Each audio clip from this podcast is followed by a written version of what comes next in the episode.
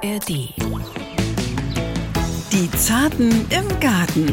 Das Garten-ABC mit Balzer und Schauki. Auch Pflanzen brauchen Futter. Das ist wie bei uns Menschen. Woher die Nahrung kommt, das ist das Entscheidende, wie sie aufgenommen wird. Pflanzen, die können ja nicht beißen. Und die nehmen über einen Wasserfilm, über den Wasser, der im Boden ist, Nährstoffe in Form von Nährsalzen auf, die entweder sofort pflanzenverfügbar sein müssen, da haben wir spezielle mineralische Dünger, oder von Bodenlebewesen erstmal aufgeschlossen werden müssen.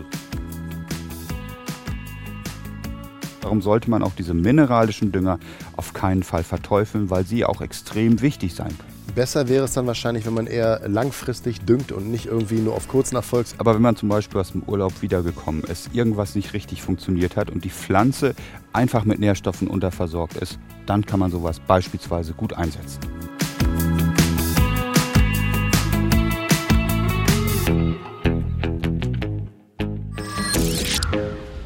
Moinsen und herzlich willkommen zur neuen Folge von Die Zarten im Garten, dem Gartenpodcast des NDR Schleswig-Holstein.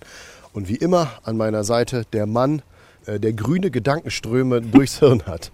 Nicht politisch gesehen, Nein. sondern rein von der Passion her gesehen. So sieht das aus. Und natürlich Samir Schauki, ich freue mich, dass ich mit dir zusammen heute über ja, Pflanzenfutter reden darf. Guck mal, weil ich jetzt so sehr nach der passenden Beschreibung für deine Gedankenströme gesucht habe, habe ich vergessen zu erwähnen, dass dieser Mann Thomas Balzer, der Gartenexperte der Landwirtschaftskammer Schleswig-Holstein ist. Ach ja, das passiert einfach. Das ist die Hitze, die mir so ein bisschen auf den Kopf Das ballert. ist so. Es wird Zeit, dass es abkühlt. Aber ehrlich gesagt, es ist ja auch schön, es ist Sommer und es lässt das Gärtnerherz höher schlagen. Das in jedem Falle. Und äh, das Gärtnerherz höher schlagen lässt, könnt ihr auch machen, liebe Zartis, wenn ihr uns eine Nachricht schickt. Das geht zum einen über unsere E-Mail-Adresse Die Zarten im Gartenet ndr.de. oder aber auch zum anderen über den Messenger der NDR Schleswig-Holstein-App. Und wir haben tatsächlich auch eine sehr interessante E-Mail bekommen. Wir hatten ja schon in der vergangenen Folge erzählt, dass wir über das Thema Dünger reden wollen. Und als hätte jemand in unsere Gedanken geschaut, oder aber es liegt an der Zeitverschiebung, bekamen wir eine Mail und zwar aus Samaipata im Departamento Santa Cruz in Bolivien. Ach, wie schön. Ja. Wollte ich auch immer mal hin. Ja, ich auch. Marion Remus schrieb uns nämlich von da. Äh, Sie schrieb, hallo an die beiden netten Herren mit dem grünen Daumen und tollen Gartentipps. Geht erstmal schon mal äh, runter Vielen Dank. Und dann schrieb sie, äh, vielen Dank für die tollen Tipps im Podcast. Ich höre auch immer in Bolivien zu, wo ich lebe und meinen Garten habe. Meine Frage ist speziell zum Dünger. Und das ist ja das Thema von uns in der heutigen Folge. Schon mal so viel. Ich habe sehr lehmigen und harten Boden. Die Beete reichern wir daher jedes Jahr mit einem Gemisch aus Waldboden, aus dem eigenen Laubwald, kompostierten Pferdemist, etwas Sand, Knochen und Hornspänen an und im Frühjahr noch mit ein bisschen Holzasche vom Kamin unter die Obstbäume. Meine Kohl- und Tomatenpflanzen, auch die Rosen, gieße ich ab und zu mit Regenwurmtee. Den bitte nicht trinken, ich glaube, das schmeckt nicht. Alle Pflanzen halte ich bedeckt mit Mulch aus getrocknetem Rasenschnitt mit Blättergemisch. Was können Sie mir zu diesen Düngern sagen oder raten? Mhm. Grundsätzlich schon mal ist Mulch eine gute Sache. Da haben wir drüber gesprochen, den Boden mit organischer Masse abzudecken, ihn zu schützen vor Austrocknen, bringt eine ganze Menge und bringt auch organische Masse in den Boden. Zu den Düngern würde ich sagen, eigentlich gar nicht schlecht. Durch Knochen, aber auch durch, was sie beschrieben hat, Asche kommen ja verschiedene Nährelemente in den Boden, die gut sind für das Pflanzenwachstum. Grundsätzlich würde ich sagen, sollte man den Boden, wenn er zu schwer ist, vielleicht auch noch mit Sand verbessern und mit Kompost. Den hat sie ja ausreichend zur Verfügung. Der bringt auch ein bisschen Struktur in den Boden, führt dazu, dass mehr Bodenluft reinkommt, durch die groben Kompostbestandteile mehr Bodenluft vorhanden ist und diese schweren Strukturen mh, aufgebrochen werden im wahrsten Sinne des Wortes. Zu Gründünger würde ich noch raten mit zum Beispiel Facelia, Inkarnatklee, Gelbsenf. Ich denke, die wachsen auch in Südamerika und erschließen tiefere Bodenschichten, machen den Pflanzboden lockerer. Was es auch sinnvoll machen könnte oder würde, schlage ich immer vor, erstmal eine Bodenanalyse durchzuführen. Wie ist der Säuregrad des Bodens? Welche Nährstoffe sind pflanzenverfügbar vorhanden? Auch das wird es drüben geben. Was heißt drüben? Also in Südamerika solche Untersuchungsdienste und dementsprechend würde ich verfahren. Die Dünger sind schon mal gut. Gegebenenfalls kann man mit Hornspänen nochmal und Hornmehl, was es auch dort gibt, ähm, organisch nachdüngen. Das reicht für die beschriebenen Kulturen auf jeden Fall aus. Sie macht vieles richtig und ein bisschen optimieren würde ich das Ganze und dann sollten die Erträge besser sein, gerade was den schweren Boden anbelangt. Also dann gracias por todo und liebe Grüße nach Bolivien. Wir schnacken jetzt mal über den Dünger hier bei uns in der Jo. Nach dieser kurzen Post aus Bolivien kommen wir jetzt so ein bisschen zu der Düngerübersicht. Und ich habe mich umgeschaut, was gibt es alles? Und es gibt nach meinen Recherchen, ich kann natürlich nur einen Anteil nennen, Rasenrosen, Blumen, Grünpflanzen, Balkonblumen, Orchideen, Tomaten, Zitrus, organisch, anorganisch, mineralisch und, und, und, und, und, und, und, und, und. Mhm. Jetzt mal ganz im Ernst, die Liste ist äh, kilometerlang. Also ich glaube, man findet Dünger für wirklich jede Funktion. Und mit Funktion gebe ich eigentlich schon das Stichwort, denn warum düngen wir überhaupt, Thomas? Mhm. Auch Pflanzen brauchen Futter. Das ist wie bei uns Menschen. Woher die Nahrung kommt, das ist das Entscheidende, wie sie aufgenommen wird. Pflanzen, die können ja nicht beißen. Und die nehmen über einen Wasserfilm, über den Wasser, der im Boden ist, Nährstoffe in Form von Nährsalzen auf, die entweder sofort pflanzenverfügbar sein müssen da haben wir spezielle mineralische Dünger oder von Bodenlebewesen erstmal aufgeschlossen werden müssen, so sagt der Gärtner. Das ist das Entscheidende. Und wir haben ja verschiedene Böden mit verschiedenem organischen, nicht organischen Ausgangsmaterial. Davon ist es abhängig, was Pflanzen zur Verfügung steht oder nicht. Da kommen wir dann wieder zur Bodenanalyse, um zu erfahren, was da ist. Dann die ganz doofe Frage, du hast es ja schon mit dem Essen verglichen. Ich mhm. weiß, wenn ich zu viel esse, habe ich Bauchschmerzen und mir geht es nicht gut. Kann man denn auch Pflanzen zu viel füttern, Schrägstrich düngen? Auf jeden Fall, das kann man. Das schadet nicht nur den Pflanzen dahingehend, dass sie zum Beispiel schnellwüchsig werden, dass das Gewebe in Form von zu viel Stickstoff weich geworden ist. Wir haben das Problem bei bestimmten Düngern, dass zum Beispiel das Nitrat, das ist der Hauptbestandteil der meisten Mineraldünger, also eine Stickstoffverbindung, im Boden nicht unbedingt gespeichert werden kann. Und vom Regen wird es relativ schnell in tiefere Bodenschichten verlagert, wo die Qualität des Grundwassers beeinträchtigt ist. Also, da muss man aufpassen und da sollte man eben auch wirklich dafür sorgen, dass sowas nicht passiert. Okay, also dünge ich zu viel, ist es schlecht fürs Grundwasser und die Pflanze wächst vielleicht zu schnell und hat dann mhm. gar nicht wirklich Power und kann sich nicht halten und muss überall gestürzt werden. Genau, zu viel Düngen ist schlecht, zu wenig ist auch schlecht ähm, und darum kann man sagen, optimal düngen im mittleren Bereich, das ist wirklich gut. Optimal ist auch wieder so eine schwere Angabe. Das heißt, dann halte ich mich am besten an das, was auf der Verpackung steht. So ist es. Und um das herauszufinden, sollte man eine Bodenanalyse durchführen. Die kostet zwischen 15 und 25 Euro mit ganz wenig, kann man sagen, Aufwand verbunden. Und es gibt landwirtschaftliche Untersuchungsdienste, LUFA, ETL nennen die sich, und auch private Labore, die untersuchen, wie ist der Säuregrad des Bodens und wie ist die Verfügbarkeit von bestimmten Pflanzennährstoffen. Phosphor, Kali, Magnesium zum Beispiel im Boden. Man bekommt eine Düngeanalyse geliefert und die sagt einem ganz genau, was man in welcher Kultur wie düngen sollte. Ist ganz einfach. Das Prozedere kann man sich auf einschlägigen Seiten durchlesen. Das ist überhaupt kein Problem. Und wenn man nur weiß, was man hat, wenn man das weiß, kann man auch über eine Düngung gezielt reagieren. So, und ich lehne mich mal kurz aus dem Fenster. Der beste Dünger ist selbst gemacht. Darüber reden wir gleich möglichst wenig Chemie im Garten ist natürlich immer ein Ansatz, den ich persönlich befolge und deshalb das Thomas auch immer so ein bisschen aufoktroyiere. Wobei er gesagt hat, beim Thema Dünger ist das eigentlich gar kein Problem, denn du hast gesagt, es gibt so viele Sachen, die halbwegs natürlich sind, die wir aber nicht herstellen können, weil egal wie, wir, wie sehr wir uns anstrengen, wir sind nun mal keine Kuh. So ist es. Und es Obwohl Menschen ja auch genug Mist produzieren. Aber das ist ein anderes Thema. Ich weiß nicht, ob ich damit düngen und später naschen. Nein, nein, wie komme ich jetzt da raus? Genau.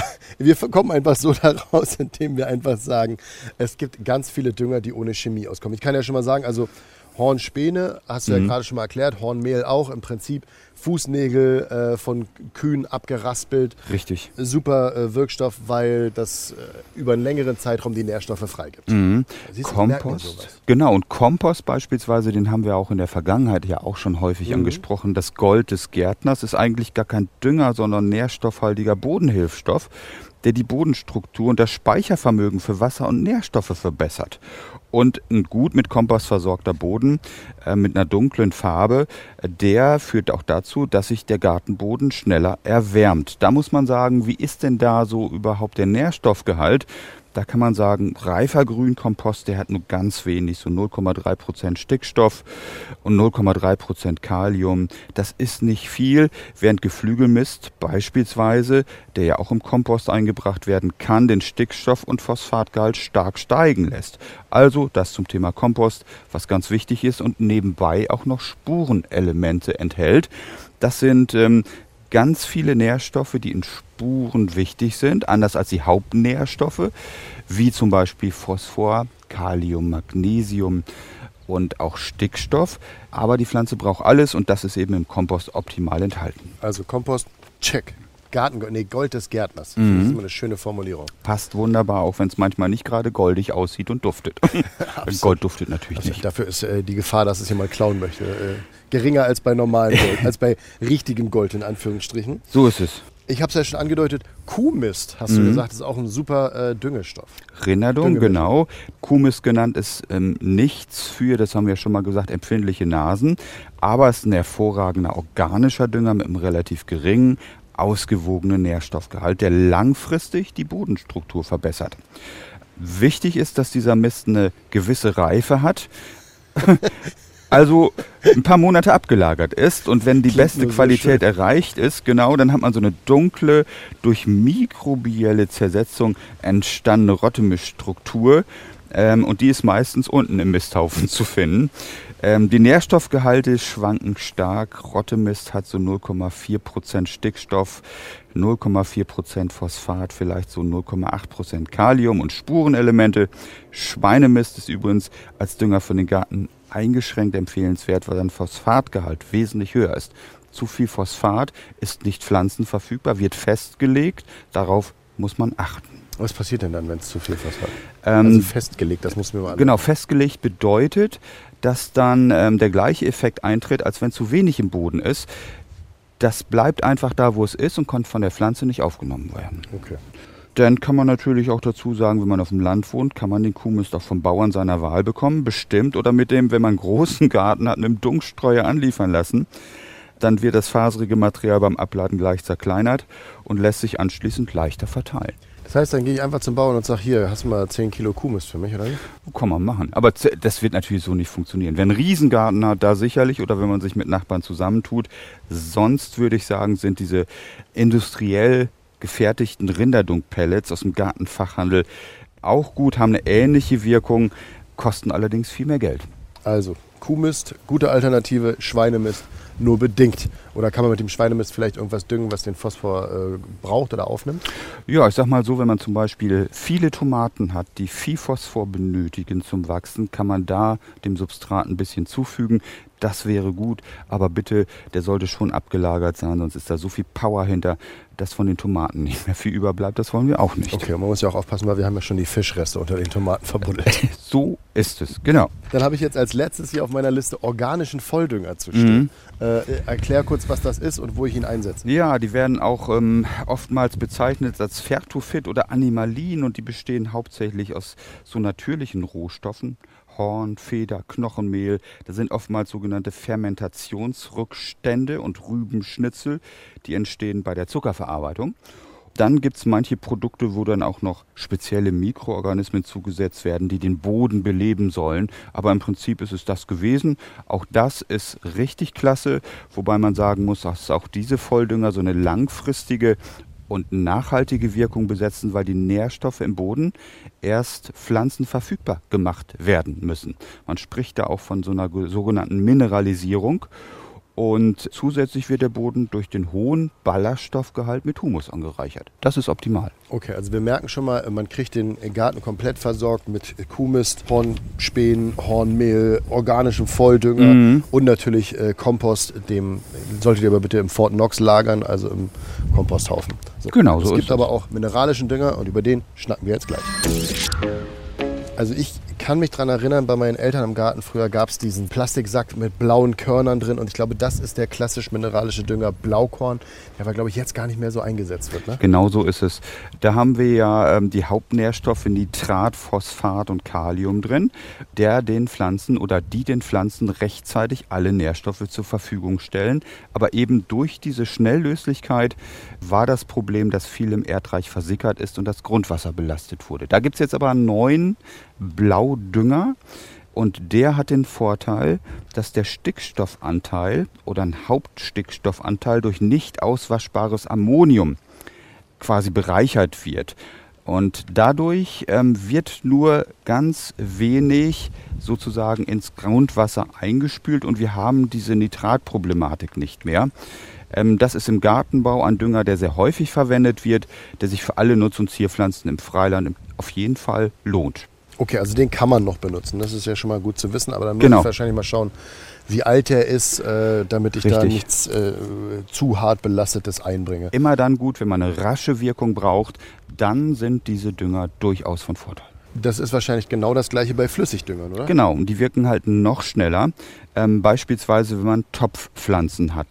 Wir stehen hier bei mir manchmal vor Kübelpflanzen, die ein bisschen hungrig aussehen, weil die Blätter gelb sind. Und da gibt es eine Reihe von Spezialprodukten. Das sind stickstoffreiche Grünpflanzendünger oftmals oder Balkonblumendünger.